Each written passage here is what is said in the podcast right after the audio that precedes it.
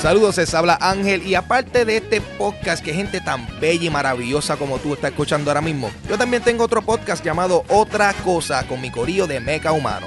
En ese podcast nosotros hablamos de todos los videos que estamos trabajando, hangueos, behind the scenes y muchas otras cosas nítidas. Lo cool del caso es que puedes escuchar la versión audio del podcast por buya.fm, iTunes y Stitcher, pero hello, como somos youtuberos, puedes ver la versión en video del podcast en nuestro canal de YouTube, mecahumano.tv. Lo bueno de hacerlo en ambos formatos es que si no tienes tiempo para ver el video, lo puedes escuchar en la calle. Pero a la misma vez, si algo pasó en el audio y tú quieres ver qué era lo que estaba pasando, pues tú en el minuto 15 le das pausa al podcast, vas para YouTube y lo brincas al minuto 15 y vas a ver la demencia que puede estar ocurriendo en pantalla. Ok, eso sería todo. Ahora comenzamos con Dulce Compañía.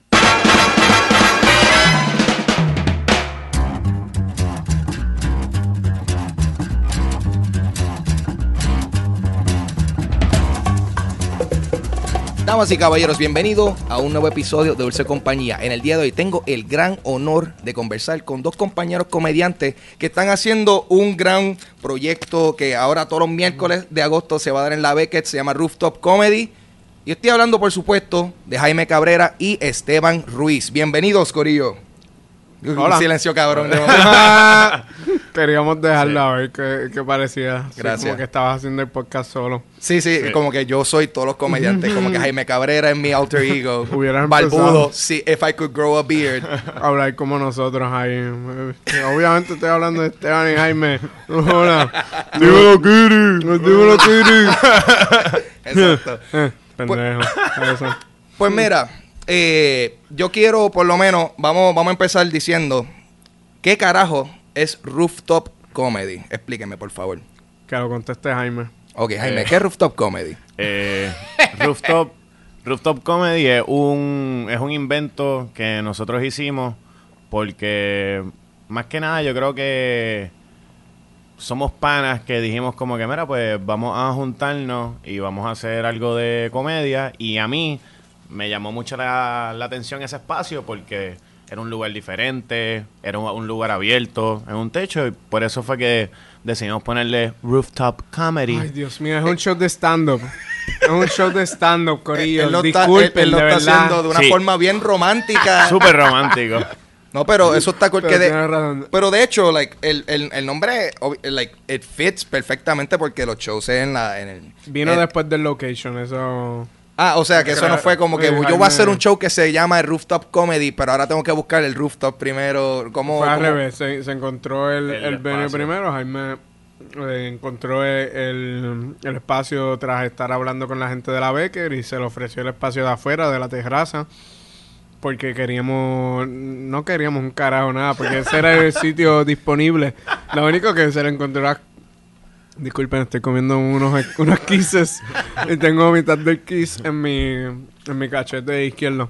Anyway, pues vimos Eso es lo que en la escuela se le decía la- la- el besito, la media luna. ¿Cómo era que le decían eso Mm. antes? ¿Tú no te acuerdas de...? Bueno, estoy hablando mierda. No. Es que yo sí de, de fucking escuelas públicas, tú sabes. No, no conozco la jerga. Y comerte un Hershey con el lado izquierdo tenía un nombre que fue que específico. Papi, Yo- tienes yo- un Hershey cachetuki, cabrón. Papi, esto es una media luna de chocolate. Sí, sí, sola- solamente las palabras como cangri fueron las que pasaron al mainstream, pero... Eso es un Pero gatito mucha- cat. mucha- Eso es un gatito cat. Eso es cuando tienes un Kit Kat en tu lengua. Eh.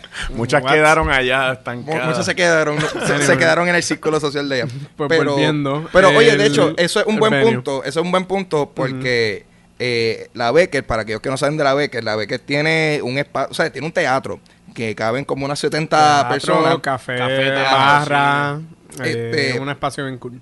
Pero que la cosa es que, exacto, esto fue una situación en donde el venue, o sea, el teatro como tal no estaba disponible, pues le cedieron el espacio de afuera y de ahí salió. Y, y- y que conste, está, está, está pretty genius, porque si llega a haber sido en el teatro, yo pensando aquí al garete, ¿cuál hubiese sido el nombre de- del espectáculo? O alguna otra estupidez que se hubiera inventado Jaime. Hubiese sido indoor comedy o una mierda así. Nadie va. Nadie hubiese ido nunca. Porque, cara, que tiene de especial eso. Todos Sí, los, todos todos los shows de son stand-up son indoors. Es que actually yo creo, ah, esto también Yo es no un punto, eso. es un punto, un selling point bien interesante porque Eh, entonces, comedia en un techo está, está bastante cool. Y me, porque tú sabes que yo he ido a, a shows de comedia que son un sitio cerrado, sin ventilación adecuada. Sí, So, bien caluroso. ¿Y ¿Quién carajo va a conectar en un ambiente así? O sea, ay, mira, vamos a ver un show de comedia. Ay, Dios mío, son calor cabrón. Los trajes están bien caros. Este tipo ni siquiera da risa. Todo eso es diferente en Rooftop Comedy. Es fresco. Los precios son Lo- razonables. Los precios son razonables. bueno, muy buena la sangría. Y los comediantes son cómicos. Más o menos. Este, ahora mismo, el grupo como tal de Rooftop Comedy, eh, ¿quiénes, ¿quiénes son? Porque yo, ustedes son como que un, básicamente son un cast eh, fijo con invitados que, que se rotan y eso. Este, ¿Cuál es el fijos. corillo que corre el Rooftop Comedy como tal? Nosotros dos. Jaime y Esteban. eh, Esos son nuestros nombres. José Titito Sánchez. Yeah. eh, José Oyola también. Y Rubén Ahmed, el Colorado. Ese, Ese, es, ese es como que el, el, ese es el core. el core. El core. Este, el, el año pasado ustedes tuvieron, bueno, el año pasado, mira a mí, ustedes tuvieron una, no, eso fue este el año. semestre pasado. El semestre pasado. Sí, sí. Porque esta es la segunda temporada de, de Rooftop Comedy. ¿Cómo fue la experiencia de ustedes corriendo eso durante un mes entero? ¿Cómo, y siendo la primera vez que yo creo que se hace de ese formato en la Beckett y eso. ¿Cómo, cómo le fue? Mano, yo, yo, yo cuando lo cuadré con ellos, ellos me dieron tres semanas para empezar.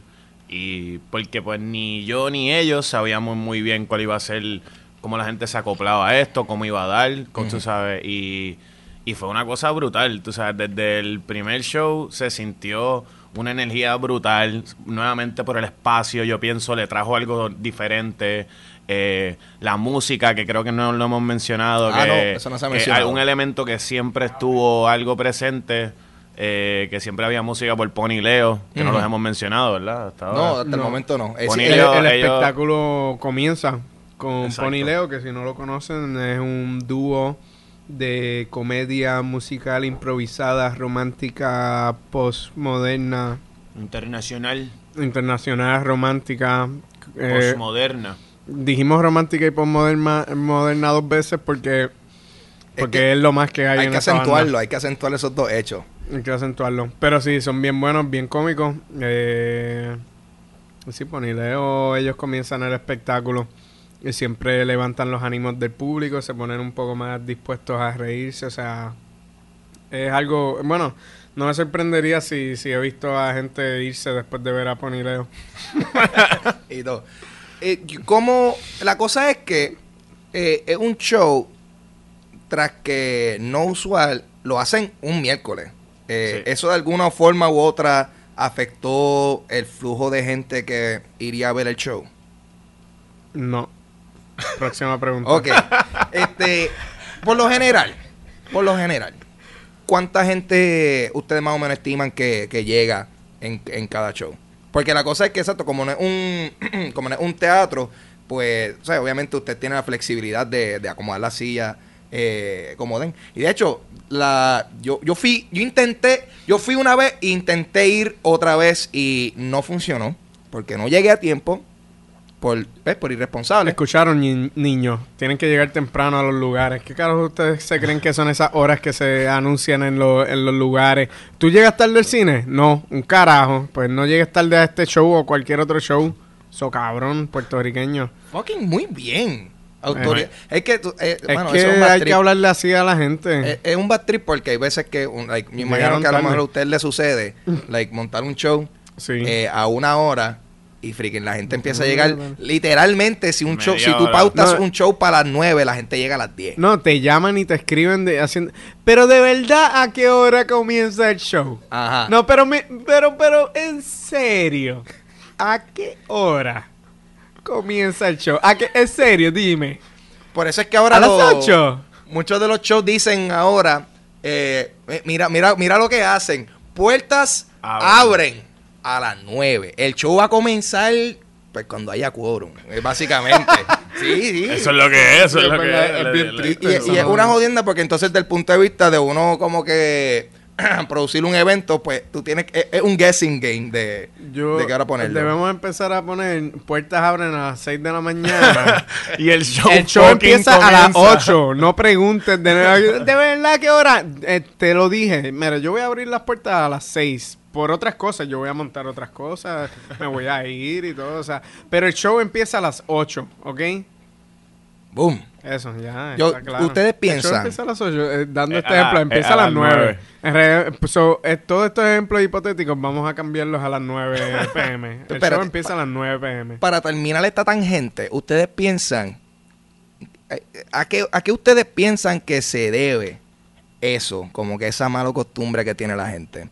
Porque eso puede ser, entre los factores que yo pudiese mencionar, puede ser obviamente la Don't falta de respeto. started, motherfucker. No, pero pues, we're gonna get you started. Vamos a ser como los Black Eyed Peas. Let's get me started. Ahora mismo puede ser un problema de parte de la gente que va a Mm. los shows, como también puede ser problema de la gente encargada del evento por ser tan, como quien dice, flexible Sí. a la hora de comenzar el show. ¿Qué ustedes piensan al respecto de eso? Yo, yo creo que dando y dando, como bien tú lo dijiste ahora mismo, nosotros de alguna manera u otra estamos propagando esa...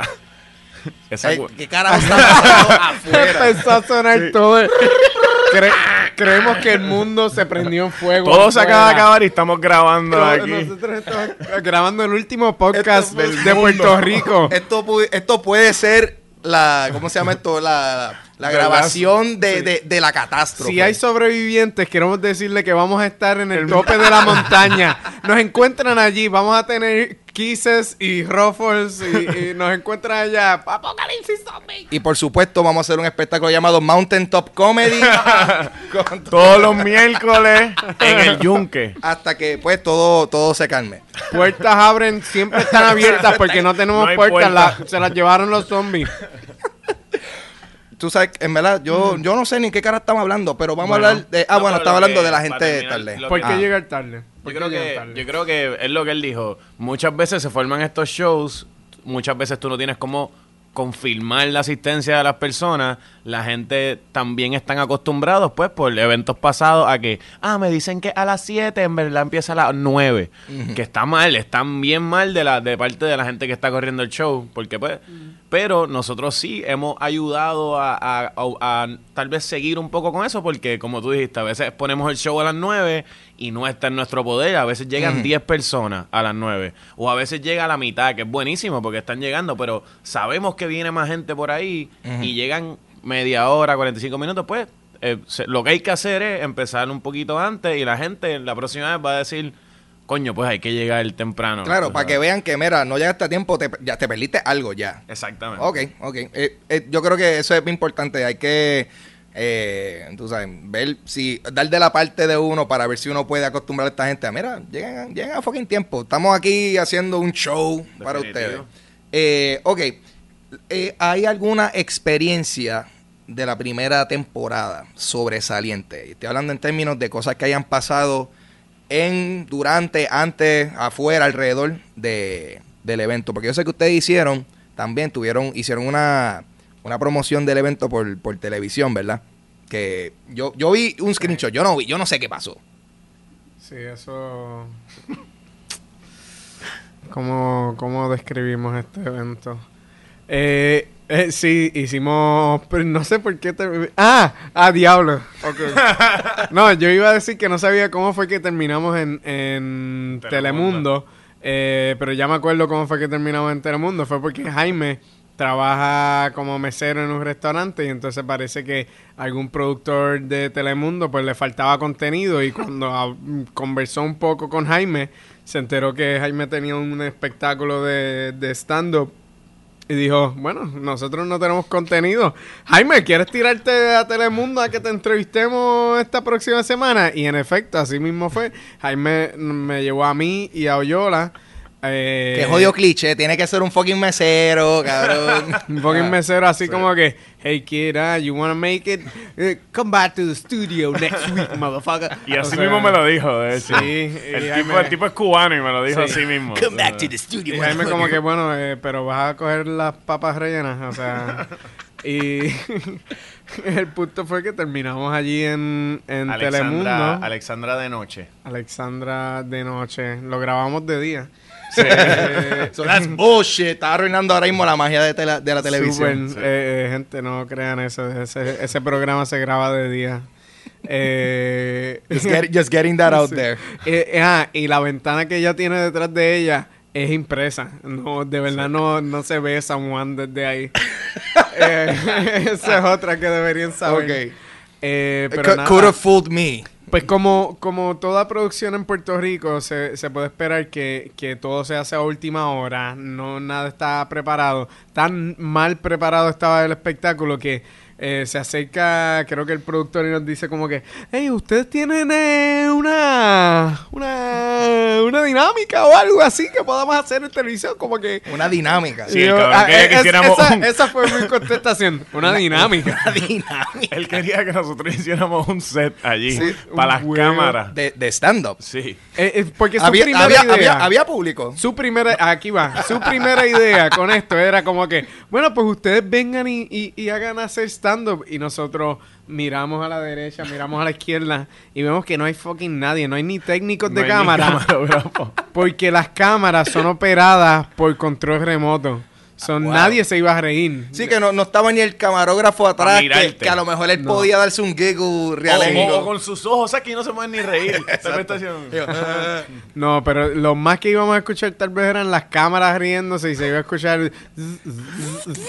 Como ahorita, exacto. O sea, y bueno, yo eh, como, como villano hasta el fin vengo y miro al productor y le digo, ah, no, no, no vamos a hacer eso. yo, yo, no, yo no lo diría como villano, yo, yo creo que es como persona pensante. Sí, gracias. Ese, ese me- Esteban siempre ha sido Ojalá, del ojalá backbone. que él lo hubiera visto de esa manera. Eh, pero sí, le dije que no, que era una mala idea. Y él como que se frustró y se fue a pensar otra idea estúpida por allá.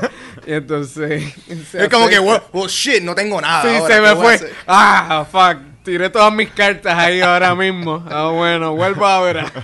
Wow. O sea, él, él- pero es que, ¿cómo tú vas a hacer stand-up sin un público? No, para colmo, eh, yo le digo que no hay público. Y, y aquí viene la contestación más pedante que él pudo haberme dado. No, no, no, no. Yo, yo, yo sé cómo es la dinámica la, de esto de stand-up. O sea, yo he trabajado, yo trabajé con Luis Raúl por 12 años. O sea, yo, yo sé Oh, cómo es oh, que funciona ok. la comedia.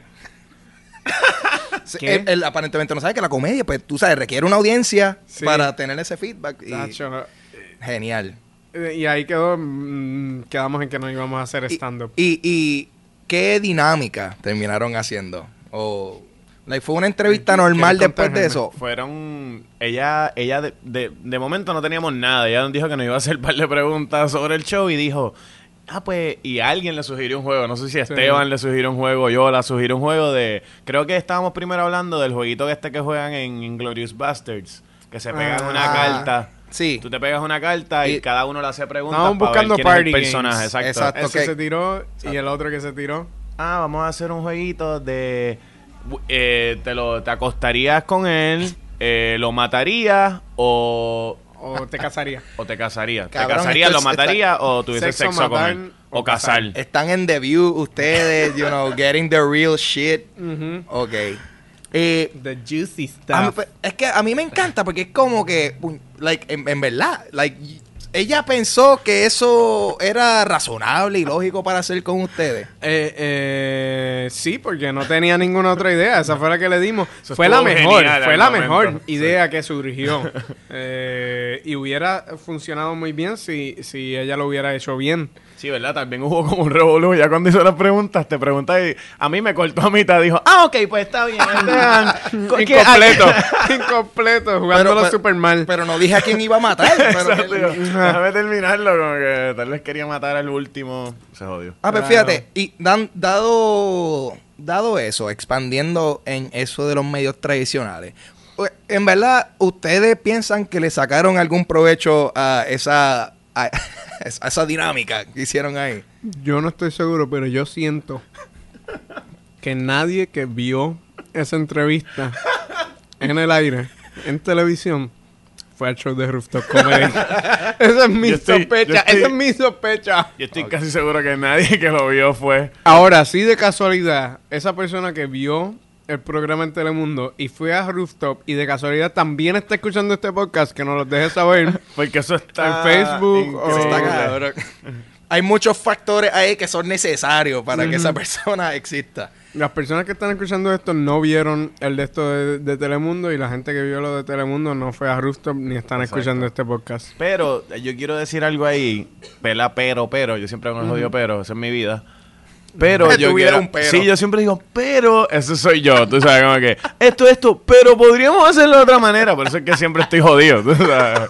Pero... uh, me lo meten. Tú es- es casi como que tu vida es un constante plan B. Siempre. Mira, vamos para la playa, pero podemos quedarnos aquí y pedir la- pizza. Exacto, Ok. perfecto. La cosa es que yo digo, es verdad que nadie vio eso allí y dijo, vamos para rooftop. Pero, por alguna razón, ese post nada más que yo subí de una foto que nos tomamos allí, que la luz se veía brutal, la tomé con mi celular. Ah. Pero la foto se veía cabrona por la luz Sí, que porque hay ahí. iluminación momento estamos todos, y estamos maquillados, tú sabes, nos y estamos todos así. De momento subo esa foto en Facebook que yo no tengo mucha gente, pero de momento ese post tiene 150 likes, tú sabes. En mi vida, gente de las tinieblas salieron de mi Facebook, Ajá. o sea, y dijeron, Telemundo. Es que, wow, Déjame cabrón. darle like, ¿entiendes? Es ese nivel de zombieísmo. Ajá.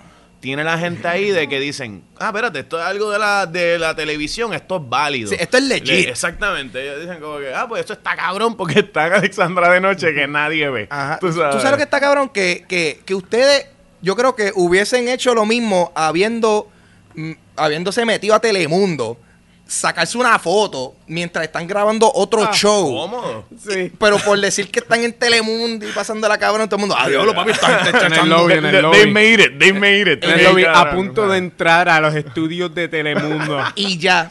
Y eso es lo único que tienes que decir. Vete. No tienes que decir que, que fuiste allá a, a mirar. La- todo el mundo va a asumir que tú fuiste allá a do business. Sí, sí, sí. Eh, es, es verdad porque yo lo he hecho y funciona. este, ahora mismo, me gustaría saber eh, cómo, cómo fue el procedimiento para preparar el, el show. Y Estoy, estoy hablando de la primera temporada. Por, ¿sabes? Porque obviamente la, Sí, sí, la segunda, la, la segunda la otra empieza... no ha sucedido. Actually, eh, la, la segunda temporada empieza hoy, porque hoy va a salir el episodio. O sea, hoy, hoy, Hoy es el día que lo están escuchando. Hoy Hoy, miércoles, día que, que está escuchando. a- a- ayer temporada. miércoles, si lo está escuchando el jueves, y nada, por ahí sigue an- la y an- paradoja. y antier- Podríamos hacer eso todos los días, a ver si... No, hasta que podemos- caiga. Vamos a hacer un podcast que sea eh, diciendo cuándo estás escuchando este podcast nada más. Eh, antes, antes de ayer, viernes, hubo el primer... Y entonces volvemos. Es que Hoy, hay que las miércoles, es el segundo espectáculo. hay que cubrir todas las bases. Pero, pero ¿cómo fue la experiencia de preparar ese tipo de show? Porque cuando yo fui, eh, vi que tenían escenografía, vi que tenían... Vi, vi que tenían música de, de- de- de transición. O sea, que, que- que estaba, estaba bien producido. Sí, sí. Eh, que en verdad eso, eso es una de las cosas, eso es un- yo creo que hoy día es una de, las- de, de los mejores compliments que tú le puedes decir a alguien en términos de que, o sea, Definitivo. de hacer un show de, de comedia. Usted le dieron ese production value que hace que, you know, que, que resalte. ¿Cómo, ¿Cómo fue que ustedes prepararon todo eso? Yo tengo que agradecer, ¿verdad? Porque yo soy la persona más desorganizada del mundo. Pero- Tengo que- No, pero Jaime. tengo a la mejor novia del universo que se llama Valerie Ibáñez. Y ella es una dura, te digo, ella es una, una go-getter. Tú sabes, every day I'm hustling. y ella, ella es bien crafty. Ella hizo la escenografía ella misma. Eh, ella cortó unos cartones para que pareciera un skyline. Eso Conseguimos un par de focos. O sea, eh, fue todo medio do it yourself, Mm. picando. El letrero ella lo hizo, compró un par de cosas, lo pintó. Las cortinas las compramos en Capri. Tú sabes, todo con mucho tiempo, que eso sí quiero decir. O sea, no fue como que, ah, esto fue como con un mes y medio de anticipación que todo empezó todo el proceso. Conseguimos toda esa vaina. El sonidista eh, se llama Jonathan Irizarry, que lo pueden conseguir en Facebook. Él hace guiso en todas partes de la isla. Tiene una cosa que se llama Haze Valley Recordings. Él es Ah, el ok. sonidista de los Rivera Destino. Él hace todos los shows con ellos. Nice, nice. Eh, se- ellos, de hecho, porque los... Mala mía, estoy hablando de una mierda cabrona. No, olvídate los eso. Rivera, los Rivera Destino, ellos fueron los que hicieron un comedy night en la Beckett. y ellos me invitaron, así que le tengo que dar mucho crédito a ellos. Oh, porque cuando ellos me invitan ahí es que yo veo la energía de, de eso allá afuera, o sea, no era lo mismo que Rooftop, pero fue en la tarima afuera, habían poquitas sillas, o sea, que no fue igual, pero yo dije, coño, esto está nítido. Mm. Y entonces conseguía al, al- al sonidista, Valerie con la producción, las sillas también, pues eso otro, otro muchacho que tuve que, que subirlas yo mismo, tú sabes. Pero fue algo bien bonito dentro de todo. Todo fue, como te digo, gracias a Valerie y gracias a todo el mundo que, que me ayudó, a, o nos ayudaron a que... A que Yo no hice nada de producción, yo hice chiste. no, no, no, pero Esteban hizo la, la toda El- la, el arte. la- el arte, el arte que para mí fue un mega palo también. Tú sabes, mucha gente asocia credibilidad hoy en día de algún evento simplemente por lo que ven a glance. Por el arte. Si el flyer es una porquería. Nadie va a ir. Tú sabes. Si tú tienes un papel de periódico que dice show 9, tre- 9 y 30, nadie. Sí, ok, Brutal. So, Sí. so, ok. Yo quiero entonces hacerle esta pregunta. Porque dado a, a mí, por lo menos a mí, mi impresión cuando yo vi el show, en términos de la escenografía y eso, y ahora que tú estás mencionando lo de los flyers, eh, em- em, yo pienso que en verdad este, la, la primera impresión vale, vale mil. Porque es eso mismo. Cuando si tú ves un flyer para un show y el flyer se ve súper eh, hecho en paint, tecato, eh, por más cabrón que sea el talento de- del show, la gente va a decir como que, "Ay, esto, coño, esto está medio, esto está medio chippy. ¿Tú, que, que, que- ¿Ustedes le ha pasado algo así? Como que no van a un show porque lo que ven del show parece tecato Todo el tiempo. todo el tiempo. Y, coño, la pendeja es que, la pendeja es que para, para ti, Esteban, en particular, eh, eso es más personal porque tú eres, you know, tú eres artista gráfico. Trabajo Y- diseño gráfico, ilustración y sí, tengo tal vez una sensibilidad un poquito más sensible. ok. Eh, Valga la redundancia. Y ahora mismo, tú, el, el arte que tú hiciste, ¿cuál, cuál es? ¿Puedes hablar un poquito del proceso? Porque para los que no lo han visto, eh, realmente es como que una versión eh, vectorizada, ¿verdad? O, Eh, para, para la... Disculpen, eso fue mi celular. Eh, dije, eh, antes del podcast dije que no deberían poner el celular encima de la mesa porque se podía escuchar la vibración y eso fue lo que hice. Me disculpan. Me encanta lo descriptivo que, que es Esteban. sí. Como que tú deberías, tú deberías hacer un audiobook de, de- Ah, me encantaría, me encantaría escri- leer un audiobook de, de la sensibilidad de, de un artista gráfico. la sensibilidad. Eh, El- la elocuencia es palpable. Exactamente.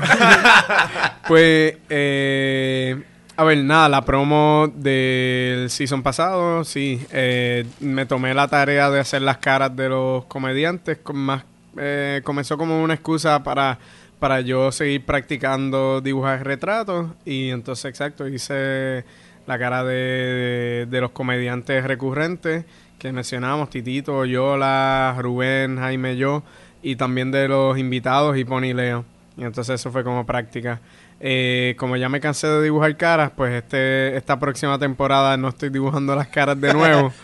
Eh, y se está utilizando mayormente una, unas fotos que se tomaron para la primera temporada, que fueron tomadas por Daniela Romero Nuts, eh, a.k.a. Supakid, que es una fotógrafa puertorriqueña, argentina, muy talentosa. Eh, también tengo la dicha de, de llamarla pareja. Entonces ella tomó esa, esas fotos que no habíamos utilizado todas las fotos eh, en la temporada pasada y las estamos utilizando ahora. So, todo lo que van a ver son fotos eh, donde nos vemos muy bien y muy apuestos gracias al ojo de Supakid. La pueden buscar en Instagram, en Facebook como Supakid. Super Kid. Me, me encanta como tú dices eso. S-U-P-A-K-I-D. Supakid. Disculpa por interrumpirte. Me encanta como tú le dices cuando ella te está mirando pe- penetrantemente aquí al lado. Sí. Ella como que más vale que tú me tires la pauta La pa- bien. Sí. Bien, no, no, no digas super kid ni nada, me voy a encojonar. este. Error que he hecho antes. No, no me va bien. No me va bien. You got some super explaining kid. to do. Exacto. Eh, ahora mismo. Supakid. No, ya. Ese fue el último. Eso era para Just to Sí, que esté claro. asegurarme. Este, en el show se ha presentado una gran variedad de, de comediantes. O sea, de- estamos hablando de eh, Roy Sánchez Bahamonde se ha presentado, eh, Chente Drach. ¿Cómo, Amigos en la escena. ¿Cómo es que entonces eh, ustedes invitan a estas personas? O sea, ¿hay alguna selección? ¿Cómo, cómo es el mambo? No, lo- los conocemos y los invitamos. Dice, llégale. Sí, sí, sí. eh, o sea, son. Bueno, no sé si, si Jaime tiene una, una selección más rigurosa o algo no, así, pero. en realidad no, no, no, no es nada, no, no tienen que pasar por un trial. Lo que pasa es que, pues, nu- nuevamente, y lo que yo me he fijado de la escena aquí en la comedia, es que, nuevamente, ¿verdad? No quiero que suene así, pero es que así la gente lo ve. Siempre buscan asociar ciertas cosas con algunas cosas, como que... Y nuevamente, no estoy diciendo que por esa gente... No sé, no quiero decir esto. Picha. Mira, Jaime está hablando mierda. Eh, la razón por la que escogemos esta... Mira, eh, Carlos Humbert es un comediante que lleva eh, muchos más años de, de lo que... o sea, cualquiera de nosotros haciendo stand-up. él lleva más tiempo haciendo stand-up que cualquiera de nosotros. Eh, entonces personas como, como Chente y Roy son personas, amigos, compañeros que los vemos, no- no- nos gusta mucho, nos entretiene mucho verlos en escena. O sea que básicamente estamos, a- ahora mismo eh, la fase es invitando a compañeros, amigos que admiramos y nos gusta ver en escena. Y considerando esta próxima temporada y cualquier otra que venga, pues va a seguir creciendo a, exacto, a, personas talentosas que, que, que pueden manejar el, el público de Rooftop, que cada vez está pidiendo comedia de mejor calibre y o no, quieren ir a entretenerse. Son, toda esta gente son, son panas que, que nada, so- los vemos todo el tiempo y terminamos diciéndoles, ¿quieres hacer unos cuantos minutos? Y, y lo hacen. Pero, pero sí, o sea, varios de ellos están haciendo sus proyectos grandes. Eh, próximamente Chente tiene su, su primer show en, en teatro grande. eh, tiene tres teatros grandes alrededor de la isla, que eso va a ser un reto para él. So, nada, simplemente se siguen invitando personas bien cool, que si no los conoces, en Rooftop Se van a dar a la, conocer. vas- ahí. la vas a pasar súper bien con los recurrentes y con los invitados y con Pony Leo. Oye, de hecho, eh, eso un, un punto que tú traíste en términos de, de- del tipo de gente que va para allí. Eh, ¿Ha sido una audiencia recurrente? ¿Va gente nueva? Más o menos, ¿cuál es el, el- el- el- flow y el vibe hay, que se presenta? Hay, hay diferentes corillos, o sea, sí, ya hay gente que, que no conocíamos eh, en el primer show y tal vez ya después del cuarto nos enteramos como que, ah, diatre, o sea, tú viniste a eh, tres semanas, viniste las cuatro semanas. O sea, que par de gente le, le gustó el show como jangueo y seguían trayendo amigos y eso. Otros son eh, personas que conocen a alguno de los comediantes, a uno de ellos, y por eso van allí. Y otros simplemente se, tal vez no conocen a ninguno, pero están como pendientes de la escena y, y- y de estas personas que, que si estás en el área metro, pues, pues es probable que puedas haber visto a alguno de nosotros en, en algún venue que esté dando algo de comedia. Hasta ahora, eh, yo creo que he visto, conozco más o menos casi todo el mundo que está practicando, haciendo stand-up y todo eso. O sea, no, me imagino que tiene que haber otra gente que no, no nos hemos enterado. Pero la mayoría, o sea, Puerto Rico es bien pequeño y San Juan aún más pequeño y la gente interesada o haciendo comedias aún más pequeño y se sigue poniendo más pequeño. No, So- y sé que algún, en algún momento todo el mundo se va a cruzar. Sí, Eh, y, pero se sigue asomando gente nueva. O sea, yo creo que, que se están enterando poco a poco. eso y está... algo, mala mía que te interrumpa. No, no, adelante. Algo, algo que no mencionamos, ¿verdad? Ahorita fue que nosotros, gran, yo creo que mucha gente volvió porque hay un segmento en el show que no le hemos mencionado que se llama De la Manga. Y está heavily inspired, ¿verdad? De algo que se da en la escena internacional y en Estados Unidos que se llama Stand Up Without a Set List. Que Uh. son comediantes que intentan hacer stand-up sin ningún tipo de material. O sea, el, el beat, el tema te lo van a dar a ti ahí puesto. O sea, va a decir titty sprinkles y tu beat tiene que ser alrededor de titty sprinkles. so que es como hacer un set de stand-up improvisado. Improvisado. Y entonces nosotros, pues para involucrar un poco más a la gente, cuando entraban a la Beckett le poníamos una, una cajita y hay bizcochitos para las primeras 50 personas, Wow, cupcakes, wow, wow, así papi, que eso, eso tiene que estar en el flyer, sabes. Más incentivo para llegar temprano. exactamente. O sea, ¿qué las primeras las primeras 50 personas tienen un cupcake de la amiga mía que estuvo en Cupcake Wars, de hecho, Uh. Lauren Lewis tirándole la promo ahí, Muy bien. así que Oh, shit. También rico, sí. Y la cosa es que ellos escribían, decía ah, de que tú quisieras que hablara en un stand-up.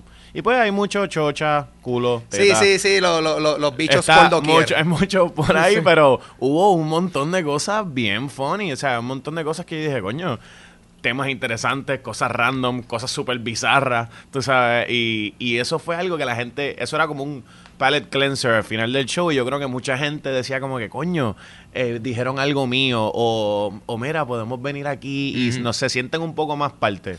Y Sí. creo que eso ayudó para que Eso es bien importante, mano. Como que siempre, yo pienso que siempre que haya como que alguna interacción con el público, la, gente automáticamente se van a sentir más involucrados porque sienten que obviamente están formando eh, parte de- del espectáculo que se está viendo. Ahora, eso de improv, o sea, de, de- hacer un stand-up improvisado, eso tiene que estar al, eh, al garete. Como que, ¿cómo a ustedes le fue? Porque yo, yo, es que no me, o sea, yo no me puedo imaginar, eh, uno, ahora mismo todos los comediantes que vayan a hacer su stand-up, pues ya ellos tienen una rutina. O sea, ya Sí. por lo general, aunque sea, tienen una, una listita con unos puntos básicos de, de qué es lo que van a hablar. ¿Cómo se siente que de momento te digan, ok, tú vas a hablar de, de, de la- las creencias budistas mm, y tú no sabes nada de las creencias budistas? Como que, ¿cómo, cómo eso brega? Eh, eso presta para excelente comedia. Eh, alguien que no sabe un carajo de lo que está hablando. Creo que eso puede ser bien... co- o sea, de diferentes maneras. Si, si no conoces del tema, pues tal vez tratar de engañarlos y, actuar como que de verdad sabes del tema y ese tipo de cosas. So, ca- cada comediante se toma una estrategia diferente. eh, que eso es parte de la razón por la que les gusta ver esa, esa dinámica, porque ahí notan ¿no? que quien está tratando de sacarle algo, engañarnos, hablar como eh, talking bullshit ahí, como si supiera. O sea que creo que es algo bien individual, que, que se asomen y, y descubran quiénes están sacándole ahí unos buenos punchlines. Es mega cagante. Lo que pasa es que Esteban es un improvisador de tres pares de cojones, que no, no se ha dicho aquí. Y, y Esteban le fue cabrón. él lo porque dice súper normal. Sí, sí, y, yo- y es mega cagante, tú sabes. Porque es Caga, que caga. caga, porque tú, tú ves toda esa gente, un montón de gente allí. Y pues, como tú dices, tú vas a hacer tu set, tú tienes tus herramientas, tú tienes tu. Lo que sea que tú tienes preparado, porque eso es tu comedia, tú sabes. Pero de momento tú. They strip it all away, tú sabes, te están tirando al, a los a lo- A los- leones. sin nada, sin ni una espada, tú sabes, es como que, mira, coge esto que tienes ahí, defiéndete. Y a veces no a veces tú no sabes cómo jugar con eso. And that's part of the fun, tú sabes, en gran parte, muchas veces el struggle da más risa, a veces, no siempre, pero da más risa. Me gusta que tú, no, no, no Pero, sé. pero- a veces, hay veces, que, que la gente sufre y el struggle es como ver a, exacto, a un niño tratando de defenderse ahí de, de un león con un palito. No, para. ¿Verdad? Oye, para. pero eso, eso es un fine line que yo, yo creo que ahora mismo yo no te pudiese decir cuál, o sea, qué, qué exactamente es, pero hay un fine line entre tu ver a alguien fracasar y que te dé gracia y ver a alguien fracasar y que te dé cringe, como que tú estás, ah, pero yo sé que eso definitivamente está en cómo el comediante eh, lo maneja, porque siempre eso es... Sí, tiene que ver, eh, el, el público es bien inteligente, o sea, en realidad creo que, que aquí eh, muchas veces no se le da el respeto que se le debe dar a- al público porque ellos notan un montón de cosas que, que pues a veces hasta el mismo comediante no se está dando cuenta que está sucediendo y, y tú ves a alguien tal vez que no le va muy bien, pero tal vez si, si ves un poquito de honestidad o vulnerabilidad y, y, y que está tratando y viene y, y, por ser honesto eh, menciona algo de sí mismo, pues a veces como que el público vuelve, a- porque al final el público en realidad la mayoría del tiempo está eh, rooting, o sea, está, está al lado de, del comediante, o sea, quiere que el comediante lo logre. Na- de verdad la gente no quiere ver un comediante fracasar, porque eso no es divertido para nadie. ¿sí? Ese no es- Eh, hay gente cabrona que, Que le sí- encanta, sí. Que sí le gusta hablarle y, y joder la cosa. Pero esos son, eso es gente mierda que anyways va a morir pronto cruzando la calle o algo así. Y por Eh, eso cerró Samplers también. Por eso, pues, lugares que, que la dinámica hasta se, se empezó a creer que esa era la manera que se disfrutaba como que un stand-up y todo el mundo era demasiado agresivo.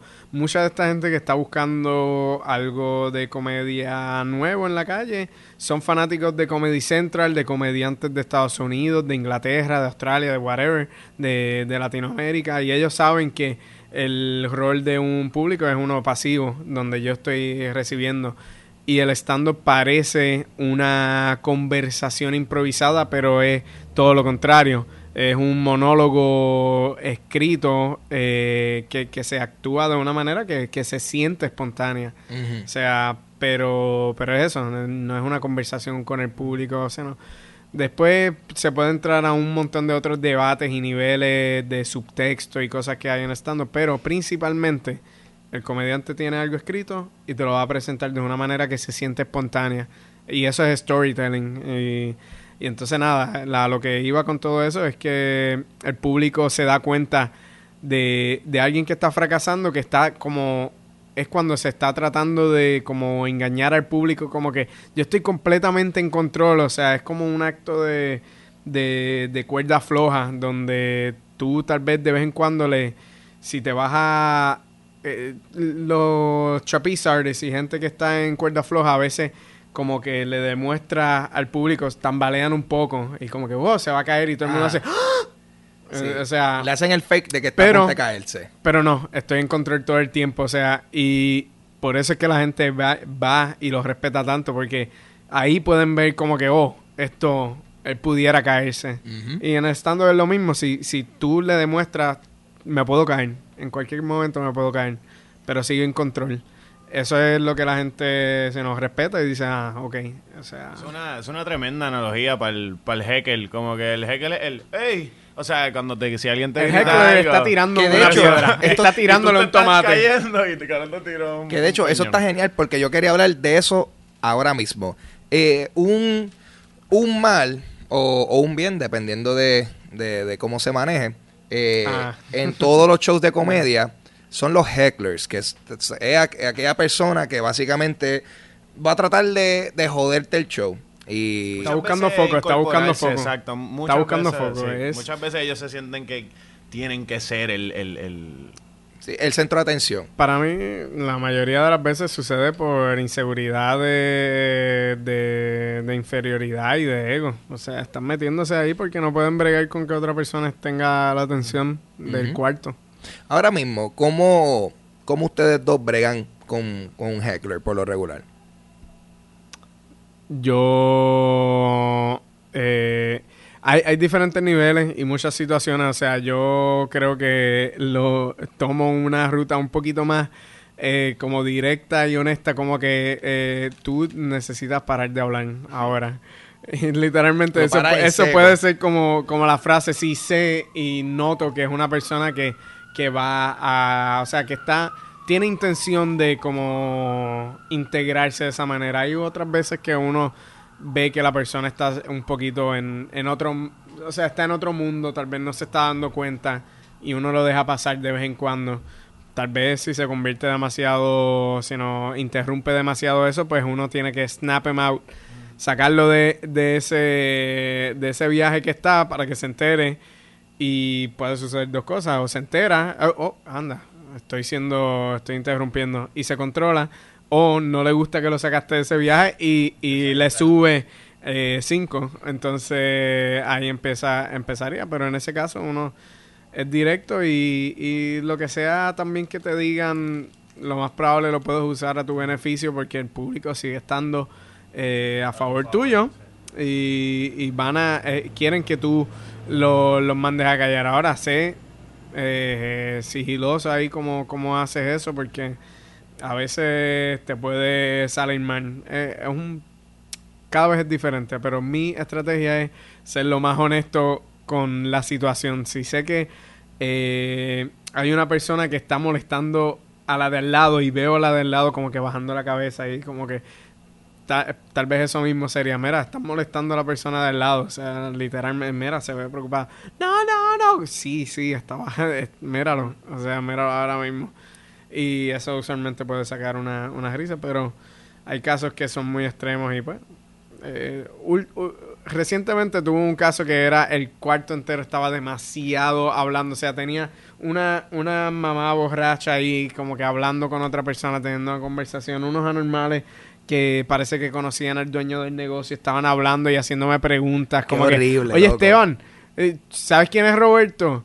Y yo, no, no sé quién es Roberto, no me importa. ¿Quién es Roberto? Roberto es ese que está hablando con ella, un tipo que estaba hablando con la mamá esa que estaba borracha. Y yo, ok, pues mira, pues Roberto está súper bad tripeado porque la mamá le está hablando y ella está borracha y le está tirando a Roberto. Y mira, veo tu cara, Roberto, vete con tus panas. O sea, picheale a ella. Y entonces otro anormal atrás, eh, cerca de la puerta, gritando: "Eh, ¡Alcapurria! Eh, no, es que estaba gritando. Estaba gritando. Mazorca. Mazorca. Estaba gritando Mazorca. ¿Qué carajo? Eh, porque hizo un chiste de, de Churches y como que parece... Hizo un chiste de Churches, chicken, y parece que lo que le gatilló es mencionar items del menú. Mazorca, ¡Repollo! papa majada, con gravy. Una conversación de complementos, nada más. Una conversación de complementos y yo contestándole con complementos y combos y jodienda. Ese fue como lo, lo peor que me ha sucedido recientemente. Y la manera que lo manejé fue señalando precisamente lo que estaba sucediendo. Tú eres dueño de... eh, pana del dueño, tú estás borracha, eres mamá de alguien que trabaja aquí, la estás haciendo pasar una vergüenza, cabrón. Tú estás loco para el carajo que tú haces diciendo mazorca. Y eso, pues, a par de gente le gustó. Lo único que era demasiado alto el volumen de, Mm. de estos tres puntos. Era como estar peleando ahí con tres personas que no. Era too much. Nada. Too much. Y después de un rato, ok, adiós, gracias, ya. Y, O sea, ahí me y- fui. y, Jaime, tú que, que tú ahora mismo también corres un open mic que se da los lunes en, en Believe, este, ¿cómo, ¿cómo tú bregas con, tú sabes, hacer ese tipo de crowd control y, y bregar con hecklers y eso? A mí, a mí me encanta, de verdad, el crowd work. Eh, no, no estoy diciendo que a mí me encantan los hecklers, porque no es eso. tú sabes. Ok. Yo odio que la gente te esté interrumpiendo constantemente, más si te joden el timing de tu chiste o, Acho, que eso o estabas acercándote ahí al punchline y él dice algo y la gente va, ¡ah! Y tú, cabrón, eso no es nada gracioso como lo que yo iba a decir ahora. Ah. Pero tengo que comentar ahora de esta mierda porque la gente se rió, que hay veces que eso puede ser, ¿sabes? Pero yo pienso que es bien importante escuchar, que es lo que estaba diciendo Esteban. Eso es lo más que yo, si fuese a dar un tip a cualquier persona, es escuchar. No, no, ah, él dijo algo, ah, eh, mamabicho. Sí, o sea, porque rápido. eso casi siempre te vas a tirar más ese tipo y la gente en contra. Si no sabes cómo manejar la, la situación, que también tienes que, como dice Esteban, bien. es un balance de, de saber, ok, como él dijo, mira, este tipo me dijo esto, tengo que cortarle la cabeza rápido, tal vez con un comeback o tal vez sien- si- tratando de decir algo funny de lo que él dijo, pero lo que él dijo, señalar la situación. La velocidad no siempre garantiza Ah, no, que lo estás controlando, por eso es que está bueno eso de, de sí escucha, o sea, porque, ah, o sea, maybe hay gente que, que puede ser así de veloz y contestar Mm. inmediatamente, pero lo más probable ese no es el caso para la mayoría de, de los comediantes. So, casi siempre la ruta de escuchar también es buena porque el público también escucha y se entera qué es lo que está No, y sucediendo. yo, y yo, que, ah, yo muchas veces lo escucho, por ejemplo, a mí me han gritado, ¡ah, aguacate! Yo lo escuché, yo lo ¿Qué es la que escuché. hay con gritar Te comida? lo digo. Y yo lo, pero yo lo Recurrente, la escucho. o sea, tiene yo, mucha hambre. yo estoy así en ese. Y alguien dice aguacate. Yo lo escuché. Pero yo me callo. Estoy pensando ya. ¿Qué carajo voy a decir? Serenata, aguacate. ¿qué? Ah, y le pregunto. Yo le pregunto, ¿qué carajo tú dijiste? Como que le hago, hago eso. ¿O ¿Qué tú dijiste? Ay, ahí la gente como que también, la gente también como que se pamba un Ajá. poco, como Uh. que, ajá, y él, y no se lo digo mal, digo, ah, como que, ah, aguacate, yo, aguacate, cabrón, como que, y ya yo estoy pensando en, no sé, pero a mí me gusta mucho la, la dinámica. O sea, no estoy diciendo como que, yeah, vayan a declarar a los Sí, shows. sí, sí. Porque es horrible. Cállense pero la boca. He tenido situaciones bien lindas. He tenido situaciones donde hay gente que se lo ha estado disfrutando y gritan algo. Tal vez el tipo más King, él le estaba pasando bien. Tú sabes. Oh, Él la él la pasó, cabrón. Eso, Cuando terminé el show se acercó. Diablo, compadre, de verdad te guillaste. o sea, yo, ah, sí. O sea, Los traté súper bien después porque estaban volados para el carajo. Sí, que, que hay veces que no es que son hecklers, son que gente que está sobre saben. entusiasmada. No, no, corrección. Sí son hecklers. Lo que pasa es que No. están muy emocionados. Y que no lo hacen por mal. Sí, y no puedo- lo hacen por mal. Hablar contigo. Si me entero que, ok, mira, tú estás en otro viaje, tal vez no te regaño. Otro que tenga malas intenciones, lo mando para el carajo o algo así, pero... Claro. Pero, pero exacto, siguen siendo hecklers, o sea, no se emocionen, no tienen un free pass por estar Alguien muy dijo, emocionado. "Ah, yo Eso es bien". todo. Yo la paso cabrón todo el tiempo, por eso yo le hablo. Fíjate. Ellos, ellos necesitan eso. Hay gente que tiene ese... ese Sí, sí, ellos, ya lo verdad, que, que hay gente que se cree que te están haciendo un favor, como que, como que este un- eh, tu, tu set en un juego de voleibol y ellos te están seteando la bola para tú hacer el quileo. Y es como que, cabrón, tú me hiciste un quileo en el lado de mi equipo, ¿tú me entiendes? Como que... Me respetaste. a Se me respetaste a mí. Este, eso, eso. Fíjate, yo, yo, yo no me, yo he tenido la dicha que, ¿verdad? Yo no me he presentado mucho, pero la, la- o sea, las pocas veces que me he presentado, mm, no, no he tenido que bregar con eso y como que te pregunto, porque te, te pregunto en verdad más bien por una, súper bien egoísta, porque yo estoy- este- esto no es para la gente que está escuchando, en verdad. Esto es para mí, para, porque yo, yo, yo siento que en verdad it's a fine line entre tú tornarlo a tu favor o cagarlo. Eh, y pero que es bueno saber que exacto hay, hay más de una forma obviamente de bregar con ese tipo de situaciones. Y también, madre mía, pero que no mencionamos, tú puedes picharle también por Picharle completo. Hay gente que lo hace, tú sabes, hay gente que... Y he visto comediantes grandes que, o sea, que escuchan a un tipo, ni siquiera, a veces lo miran y es como que, ah, yo no voy a... O sea, yo ni siquiera te voy a dar ese momento de, mi, de mi atención porque dijiste... Tú sabes, y a veces... ¿no? Y eh, como estaba diciendo... claro claro. Sí que ah verdad exacto. Wow ves esa es otra O forma sea, a veces ellos mismos cogen el mensaje o... O sea, es que puede suceder un montón de cosas. y también tiene que ver con que exacto porque si la gente está bien envuelta también la gente va a turn against esa persona. Sí. eso puede a también veces, pasar. a veces el mismo público vota a la gente. Eso está Full, así mismo. Pues volviendo entonces, vamos a, antes que cerremos, vamos a hablar sobre temporada 2 de Rooftop Comedy. ¿Qué podemos esperar de, de Rooftop Comedy en, eh, ahora en el, todo el mes de agosto, todos los miércoles de agosto que va a estar corriendo? Absolutamente nada. Bueno, Cory, To- esto ha sido... todo, todo lo mencionado y más. Eh, no, está- estamos súper pompeados. Yo creo que eh, ha, ha pasado bastante tiempo. Ha sido un verano bastante cool. Eh, yo tengo varias cosas que tal vez quisiera contar con mis recientes viajes a, Latinoamérica, eh, Nueva York y Japón. Entonces, nada, eso será algo que, que está un poco fresco. Eh, y entonces los invitados también, gente nueva que no, no ha pasado por el rooftop. eh, que eso está emocionante. Estamos esperando a, a Kiko Núñez, que, que es compañero improvisador de Gente Decente, y eso es. Oski Morales, que también ha estado haciendo un par de shows de stand-up. Eh, ¿Quiénes más? Carlos- más. Carlos Carlos, Hamburg que estuvo la semana eh, la semana pasada, ¿no? El, la- el semestre pasado. Eh, so Carlos Hamburg regresa, que, que siempre es súper cool verlo hacer stand-up. Eh, ¿Y quién más? Había uno, un Y Eric. cuarto. Ah, y Eric. Diablo, sorry, Eric. Eric, sí. Eric, Ay, Eric. Eric, Bueno, pues la Eric próxima con pre- quien he estado viajando todos estos meses. Eh, sí, es que Yeah, yo, no soy producción, yo no soy producción. o sea. Pero sí, Eric Rodríguez Eric. también improvisador y comediante súper bueno que, que nada, tienen que buscarlo. Si no lo conocen de Chicho, Mi Verano con Amanda, cualquier otra cosa que ha hecho, súper cool y, y divertido. Y música por los estelares dúo romántico internacional Pony y Leo. Eso siempre, eso siempre es un placer. Ellos estuvieron en, yo lo estuve en Dulce Compañía. Ah. Ellos hicieron una canción, sí. hicieron Sí. una canción ahí on the, on the spot. y Búsquenlo. quedó cabrón.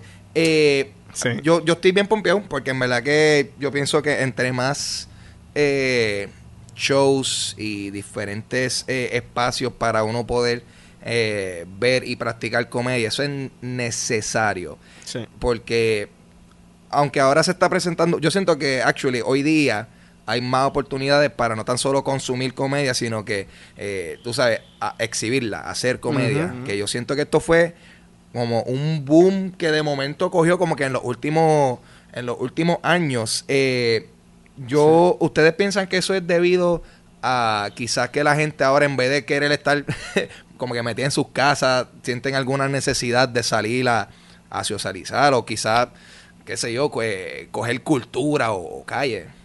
Eh, de parte del público, eh, sí, o sea, mira, eh, Puerto Rico con, con toda esta crisis que está sucediendo, o sea, económica y todo eso, o sea, aparte de, eh, yo creo que los jóvenes, o sea, quieren, quieren consumir entretenimiento de otra manera y la realidad es que no hay tantas opciones de entretenimiento bueno en Puerto Rico, o sea, algo que, que los rete porque son personas que que, que tienen acceso a, a internet, la mayoría de las cosas las consiguen en internet de otra manera, o sea, eh, televisión y radio y, y periódico, pues cada vez está, está bajando. Todavía hay un gran público puertorriqueño que lo único que consume de entretenimiento es, Local. es radio, principalmente radio es rey aquí. Eh, cabrón, tú sabes que yo me di cuenta de eso. eh, yo me fui los otros días en un viaje pensando como que aquí en Puerto Rico, eh, como que quiénes son las celebridades y como que me di cuenta que en verdad la son la gente de la radio, no son ni la gente de, Paréntesis, la radio de Puerto Rico es una mierda. Eso es lo que piensa Esteban Ruiz. si me quieren llamar para alguna entrevista o algo así en la Mega, pues está en cool, lo hago. Pero es una mierda. Es una mierda. De verdad, tú escuchas la radio, o sea, y todo, todo está programado a, a- a ser tan como que estimulante ahí. Ahora, en la Mega. Va, va, va, eso, eh, en la Mega que te... Tienen el- O el- sea, Todos Ah. tienen un jingle. Sí. Todo es un fucking jingle. Y ellos cogen el soundboard y Yeah. le dan a todos los botones a la misma estamos aquí en la Mega. ¡Wow! Ya, y ya los tipos no saben ni qué decir. Es Bueno, impresionante porque ahora mismo yo soy el único que tiene aquí headphones. so yo estoy escuchando esto y suena impresionante, radio, suena idéntico.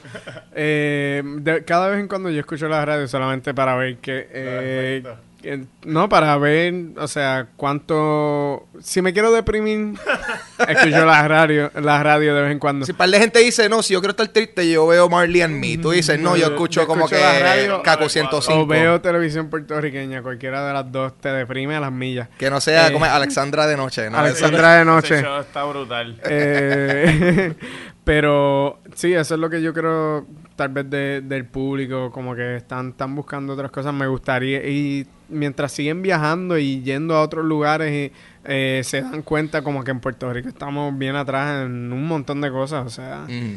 y pudiera seguir mejorando. Eh, mejor me callo, porque puedo seguir aquí como media hora. Eh, Esteban tiene unos puntos súper válidos ahí, eh, sobre todo que la gente hoy en día tiene tanta...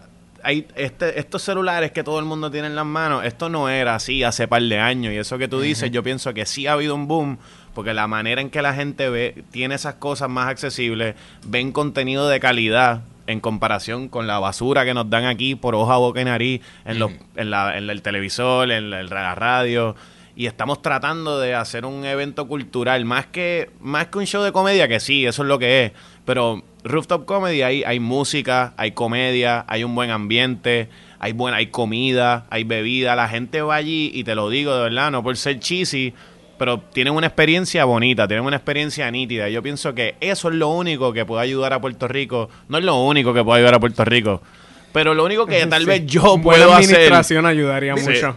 La- no definitivo. Pero- los, pero- 72, pero- los 72 billones, tú sabes. Sí, Tío, podríamos legalizar el cannabis, podríamos hacer muchas cosas para resolver un montón de otras cosas, no vamos a hablar de eso. Pero en lo que. Pero en lo que, mano, y verdad, eso suena medio vago, ¿verdad? Después de decir algo así, pero lo que nosotros estamos tratando de hacer es alegrar y tal vez unir un poco más la gente, dándole comedia, música, algo diferente, algo de calidad. Y de hecho, yo, yo estoy totalmente de acuerdo porque desde que yo personalmente he empezado a, como quien dice, integrarme con a ir a los shows y todo eso, de momento pues se forma como que de momento es un corillo.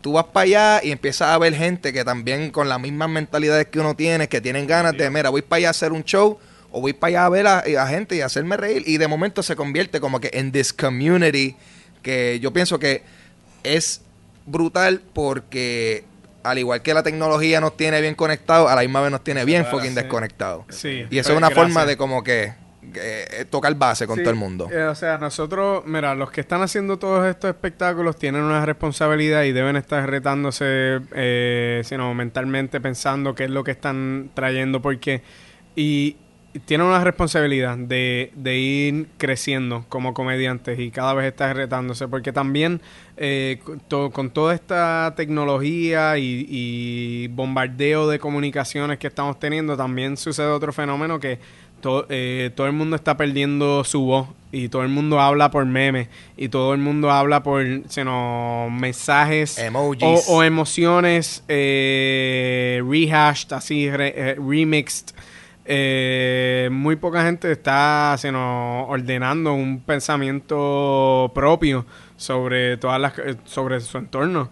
Y entonces eso lo vas a ver en comediantes yo eh, voy a ser bien honesto y eh, está chévere toda la escena que se está dando pero si, si estás viendo bastante vas a notar que muchos comediantes tienen o sea es un remix de otras cosas que hemos visto versus una exploración honesta de de, de, pues, de lo que le está pasando, de sus inseguridades, de lo que sea, de que encuentran cómico. O sea, el sentido del humor es bien personal y creo que todos los comediantes deben tener su propia voz y no estar simplemente cogiendo eh, alguna idea o algo de, de otros lugares, ya sea otro comediante, sea algo que vieron en internet, una película, lo que sea.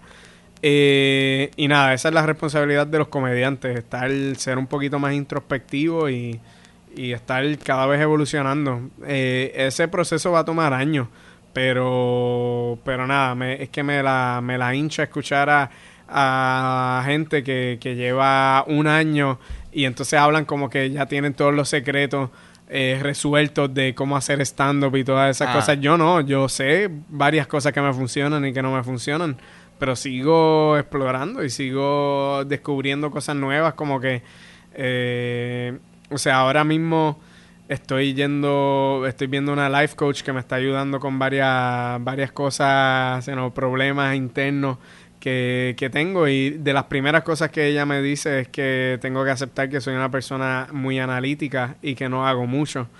O sea, yo analizo más de lo que yo hago. So, nada, eso es algo que, que poco a poco voy a ir internalizando y, va a ser un reflejo en mi, en mi stand-up y en mi improvisación.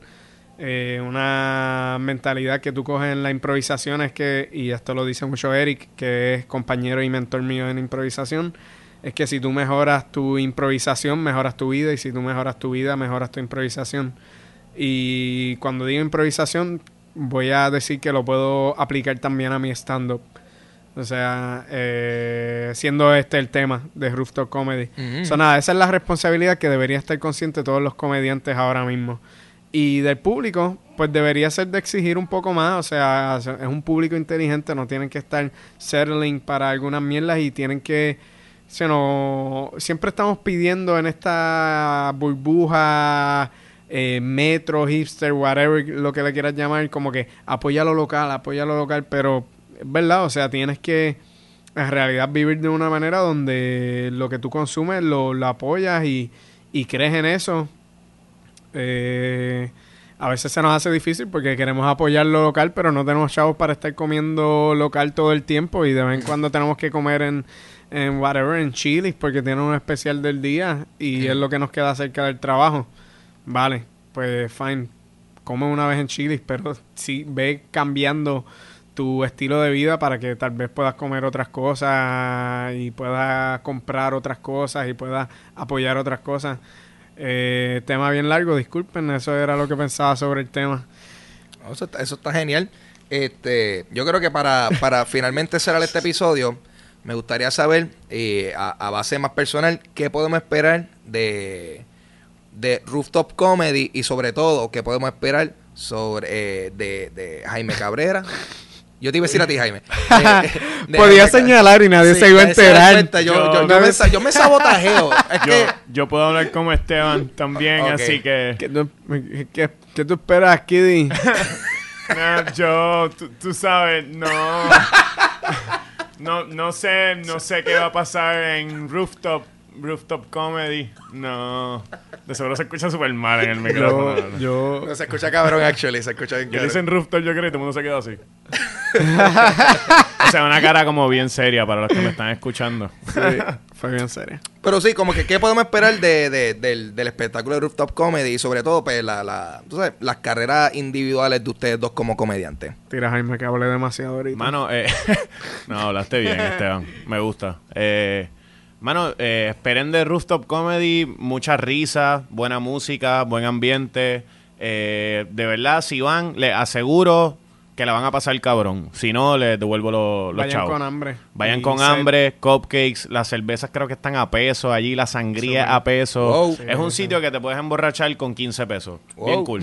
Eh, eh, de mí, ¿verdad? Eh, pues yo voy a tratar de seguir mejorando, como bien dijo Esteban. Yo no pienso que hay, no pienso que hay ninguna clave para tú hacer stand-up. Creo que tú siempre vas a tener que evolucionar a lo que está pasando, a las cosas que están pasando en Puerto Rico, sobre todo. eh, de tu vida, ¿verdad? De hacer, como eh, Esteban lo habla mucho, de hacer cosas que son más funny para todo el mundo. No es funny porque tú lo viste en un post o tú sabes. Eh, y nada, yo voy a seguir haciendo comedia. Me pueden buscar por cualquier red social, Instagram, Facebook, Twitter, Jaime H. Cabrera. No tengo ningún nombre así tan cool como Santos Show. Pero a Santos, Santos Perdanto. Perdantos. Sigan a Perdantos Santos Show. Exactamente, Ay, están tirándole la promo. Pero sí, eh, voy a seguir haciendo stand-up, comedia. eh, voy a seguir entrenando, que vienen unos talleres por ahí de improvisación. eh, ahora en agosto, cualquier persona que esté interesada pueden buscarlo en dónde, Esteban. Los Eh, talleres. Los talleres. El- eh, eh, pueden eh, buscar a lo de stand-up. No, no, no. de impro, Eric. No, no, que lo mencioné porque yo, Sí, pues, sí, por ejemplo. principalmente Eric. Eh, Eric, en la página de Eric Rodríguez o Improterapia en Facebook, eh, cualquiera de esas dos pueden darle un message a Eric eh, preguntando sobre los talleres de improvisación que estaríamos formando. O sea que, que sí, manténganse. Otra página que tal vez podemos anunciar ahí es la de Gente Decente, que de seguro eh, podemos postear cualquier formación de un taller de impro que a cualquiera que le interese eh, le vendría súper bien. La improvisación la puede, o sea, le beneficia a todo el mundo. Tal vez tú crees que no quieres o puedes ser improvisador, pues nosotros creemos que eh, lo que se enseña en improvisación teatral, o sea, te puede beneficiar. Hagas un espectáculo o algo de tu carrera, te va a beneficiar definitivamente, porque te enseña a ser, eh, aceptar más, a, moverte, a ser más espontáneo, vas a divertirte mucho. So, considera eso buscando improterapia en Facebook o gente decente en Facebook. Sí, so, eso es un, buen plug para cualquier interesado. Perfect. Eh, y eh, sí, Esteban, de ti, ¿qué Ah, podemos gracias, esperar gracias. en el en un futuro? Eh, lo otro, además de estar los cuatro miércoles en Rooftop Comedy, eh, este próximo viernes, en dos días, porque esto va a salir el miércoles, eh, este viernes, el 7 de agosto, estaré en Cinema Bar en San Juan, eso es en el cuartel Vallajá, a las 7 pm, eh, viendo Jaws The Revenge. Esa es la cuarta película de Jaws y vamos a estar quemándola o rosteándola. Eh, Eric y Kiko, eh, dos personas que ya hemos mencionado en este podcast, que van a estar conmigo tripiándonos la película. Es muy divertido, se van a sentar, si eres de el público, te sientas y ves Jaws con comentario adicional en vivo de estos tres maravillosos comediantes, Kiko Núñez, Eric Chicho Rodríguez y Esteban Ruiz. Eh, eso sería el próximo proyecto que tiene fecha y, y eso, me pueden seguir en Instagram como Steven underscore Rice, que eso es lo más que uso. Y Facebook también, si quieren, Esteban Ruiz. Me pueden buscar. Hola. Ese era Santo. Yo tengo un soundboard. Esto le va a gustar a Santo. El Santo Soundboard, vamos a ver. Corillo. Corillo. Bicho, Se creaste Mira que eso? le voy a celebrar en Puerto ¿Tú Rico. creaste Sí. eso? Tú vas a ser millonario con eso. Ah, un app. Mira. Sabe como Key Lime Pie. Ese es mi favorito. Sabe como Key Lime Pie. Es tan, eh, es tan- no tiene ningún tipo de sentido como nada de lo que dice Santo. Yo quisiera saber bajo qué contexto. Eso ¿Qué se estaba- comiendo? No, esto todos lo sacamos el audio de- del Instagram de Santo. En realidad, no es que yo hice código ni nada, es una app que tú puedes crear tu propio soundboard y yo creo que era bastante importante que yo hiciera un soundboard de todas las cosas que dice Santo. Si no conocen quién es Santo, busquen Perdantos en YouTube o el Santo Show en YouTube y su vida va a cambiar. Eh, no dije para bien o para mal, pero su vida va a cambiar. Ustedes sean los jueces de eso. Sí. Y si tienen, y si tienen, si necesitan ma- mayor comprobación, yo tuve a Santo en un episodio de Dulce Compañía. Eh, escúchense los episodios viejos, él va a estar por ahí, van a tripear. Eh, yo creo que esa es la mejor forma de cerrar el episodio. Eh, nada, Corio, gracias por estar aquí. En verdad que ha sido un placer y yo quiero, tú sabes, quiero que se mueva esto de Rooftop Comedy más de lo que ya se ha movido y yo sé que eso va a estar cabrón. este, Gracias. Ya ustedes tiran las pautas, ahora yo voy a decir dónde me pueden conseguir, que es en las redes sociales como Papo Pistola y en mi Facebook como Ángel González Official. Mi nombre es Ángel González y en el día de hoy he tenido a Jaime Cabrera. Esteban Ruiz. y Sabe pie. esto ha sido Dulce Compañía, Corillo. Gracias por escuchar. Nos vemos. Thank you.